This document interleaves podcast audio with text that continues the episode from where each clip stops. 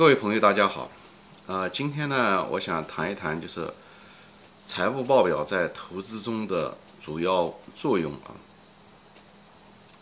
因为这个财务报表在投资，特别是企业分析中，嗯，占了很重要的作用啊。主要主要是定量的一些作用啊。我把它归纳呢，大概归纳成有主要有三个作用。第一个作用呢，就是呃排除的。作用就是像个排除器一样的排除一些坏的企业。嗯，这坏的企业主要是哪两种呢？一种就是管理层不诚实，另外一种呢就是这个企业不赚钱，对吧？管理层不诚实呢，因为一旦一个企业管理层不诚实，所以呢你也不知道他做出来的报表，他要他会计做出来的报表错还是对，因为这个就无法评估了。就像一个人他。你知道他不诚实说谎一样的，所以你最后你也不知道他说话的内容是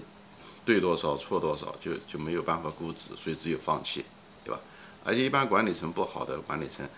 他这是一个习惯啊，所以他他只要不诚实啊，就是他那种文化就不好，他对他的员工很可能也是这样，对他的顾客可能也是这样，所以这一般这个企业都不会好哪去，所以主要的是报表没办法估值啊，这个是一个基本，所以。只有放弃，这是个必要条件。所以呢，啊，一个管理层他如果不诚实，那么他就会做假账。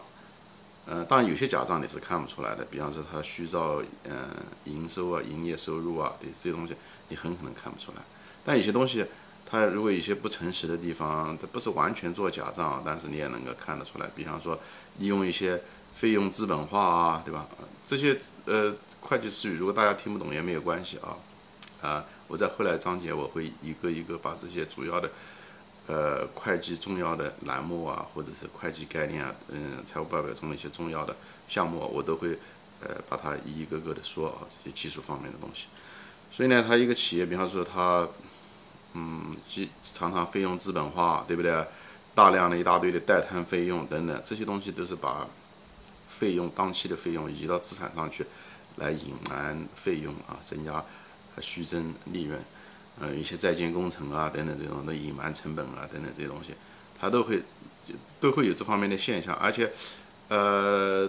他如果不诚实，他是因为它是一种习惯嘛，所以它会在各个地方都会出现，它不仅仅是一个地方。如果是只是一个地方一个细节，不要过于距离某一个细节。如果是一个的话，因为有可能是只是一个错误而已。但是他如果是做呃有这个习惯，他一定会在各个地方，所以需要多方多个地方来印证啊，互相印证，这可能比较可靠一些。啊，还有一种呢，就是另外一张呢，就是一种客观的，就是他这这一类企业，他就是不赚钱。它就不是个好企业，那管理层可能一点问题都没有，呃，也诚实啊，嗯，也对吧？对顾客啊，对，嗯，做出来东西也没有，从上面也没看到蛛丝马迹，也没看到有作假的地方。但他这企业就是不赚钱，客观上的就是不赚钱，对吧？所以呢，就是，比方说说你通过他那个，嗯，就是收益表啊，你能看到，OK，它的毛利率就是很低，对吧？你就知道这企业的竞争力比较差，对吧？比方说，它有一些高于市场的，呃，就比同行的那个费用率都高啊。你也知道，它是很可能管理层的效率比较低，或者是它这个经营的生意模式可能嗯有问题啊，对吧？另外一方面，你也可以看出来，它这个企业的这个呃风险、财务风险怎么样？你看它的各种负债率啊，呃，就资产负债表中的这个负债率啊，还有一些嗯。一些偿债能力啊等等这些指标啊，你知道它不只是通过看它的这企业的这个呃财务费用，还有那个呃它的那个债券的那个借债的这个利息的偿付啊，这个你你大概能够看出来它这个银行对它的那个财务风险的评估，所以你大概知道它这个风险怎么样。因为很多企业最后破产都是因为财务风险造成的，并不是讲它不赚钱，就是因为。嗯，把钱用完了，弄不到钱了，最后的结果就是没有现金，这会导致很多企业，就这是个很大的一个风险啊。所以你可以通过这些东西啊，就是能够呃，就是看出这个到底是一个呃是不是一个不诚实的一个管理层，或者是一个不赚钱的企业，或者两者都有，嗯，来把他们排除。那排除当然是个苦差事了，就是因为流就是股市上面百分之九十啊，我这数据可能讲的有点高，百分之九十的企业都不是好企业，所以在股市上挣钱也比较难，也在这个地方，因为股市。实际上是原始的那一批人啊，就是那种企业创业者，他到股市上来，呃，你说融资好听一点，你说他圈钱，也许难听，但是是他的主要目的啊。所以它实际上实际上是一种，嗯，很多人把它作为一种，嗯，他当年创业的一个退出啊。大多数企业都是这样，所以呢，就是大多数的 企业都不是好企业，嗯。呃，所以呢要排除，所以排，你说那最好就是就像一一盆虾一样，对不对？里面百分之九十都是坏的虾，你百分之十的呢是好虾，两种方法，一种是把好虾直接捡出来，呃，这个看上去效率很高；还有一种呢就是把坏虾捡出去，对不对？嗯，排除掉。但是股市上就是在这个企业分析中很难有个充分条件，我们以前说过啊，就基本上没有充分条件。你一看。哦，我只要这样做，我就能找到好企业，嗯，几乎不存在的在股股市上面，所以呢，只能用那种笨办法啊，就是排除，就是找出差的企业，找出差的企业还是比较容易的，就跟人打交道一样，这个人是个坏人，你你你，他各个地方他的那相对来讲还是比较容易看出来，但是说他是个好人就不好讲，要需要长期相处才知道，所以找企业也是这样的，找出来一个好企业。呃，他需要时间的积累，所以能力圈的培养啊等等的东西需要时间来慢慢的弄。所以呢，排除法是用财务的指标来大量过滤掉那些不需要的，这样的话我们才有时间去专注那些好的企业，把他们真正找出来。所以排除法是一个苦差事，但是是一个难度比较低的一个差事，因为鉴别的能力要求不是很高啊。那坏了的一件基本上。比找好的要简单一些，是吧？这就是为什么财务报表是作为是中间的一个工具，哎，来作为一个排除坏企业的一种方法，也是它主要的财务报表中最主要的功能也在于此啊。第二个财务报表的功能呢，就是印证的功能。印证的功能就是反过来啊，就是比方说说你对，呃，你你发现了一些好的企业或者是好的行业，哎，它一些定性的分析说，哦，这个企业呃好啊的一些东西啊，对吧？那么你从定量中，你就从财务报表中把它印证说，OK，你说这个企业垄断性好啊，竞争力强，对吧？有护城河，呃，利润高，定价权好，对不对？低成本，那这些东西都应该反映在定量中的财务报表中的一些利，就至少在毛利润上面应该能看得出来，对不对？所以你在定性，你既然有了总结，或者是别人说了一些观点，你在定量中应该能找到，找不到那那个观点都是在瞎扯。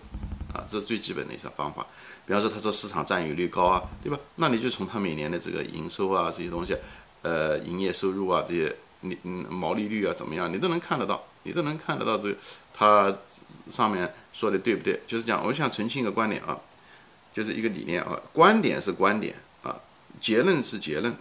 数据是数据，数据就是财务报表中的这些数据。一个好的观点一定有数据来支撑啊。找不到这个数据的支撑，这个观点其实是你只有放弃啊！不管它听上去多好听，多么的你觉得怎么样对，没有事实和那个东都都不行。至至少是在投资中的一个科学的态度啊！投资中的科学讲的就是这个东西，嗯，一个一个尊重事实、尊重数据的一个基本态度。没有这东西都是瞎扯。所以，呃，投资上是需要文科和理科这两方面思维都得要有啊。文科有战略思维，有历史性思维，对不对？呃，理科就是对这些具体的一个科学的态度，啊，要严谨，啊，这两者缺一不可。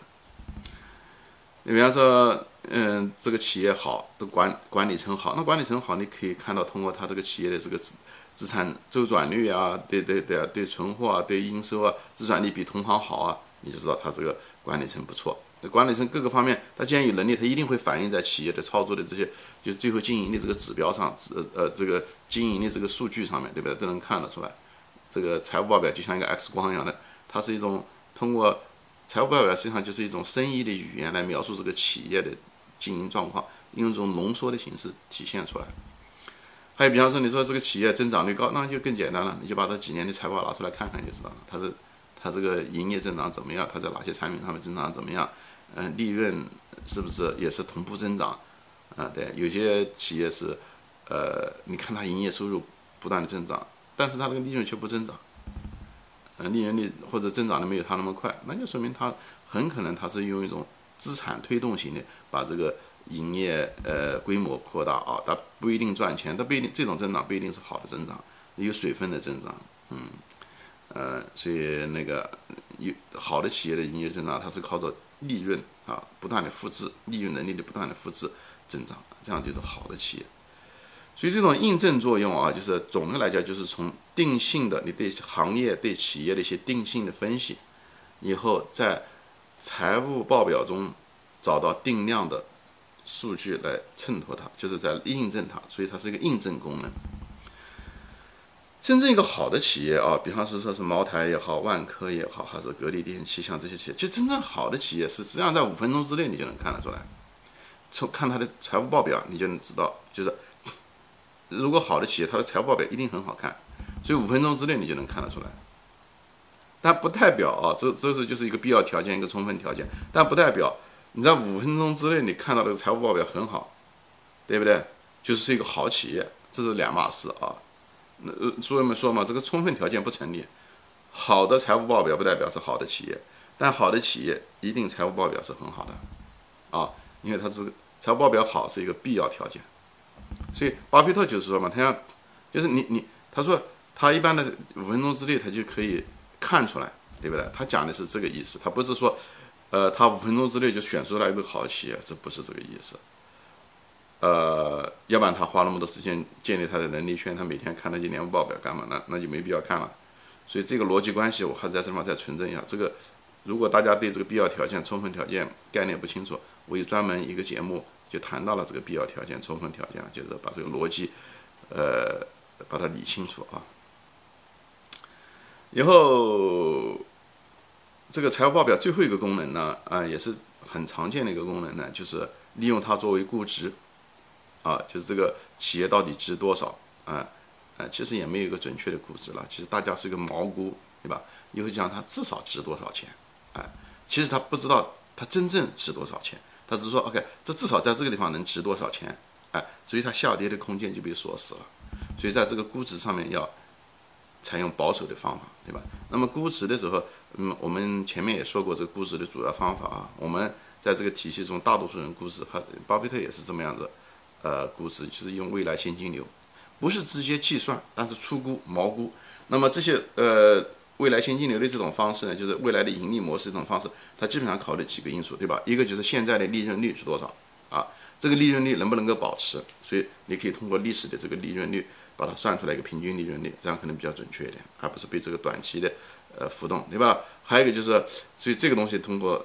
嗯以前的那个多年的年报，对吧？嗯，最近五年哈七年的年报，呃，平均一个利润率增长啊，你就知道它利润率是多少，对吧？还有一个就看它的增长率，就是利润增长率怎么样，它营业收入的增长率怎么样啊？这些东西你可以看得出来。以后你也可以甚至可以稍微预算一下，通过它的那个一些再投资啊这些东西。可能规模的扩大啊，这种可能性啊，也可以把它加进去一些增长率啊，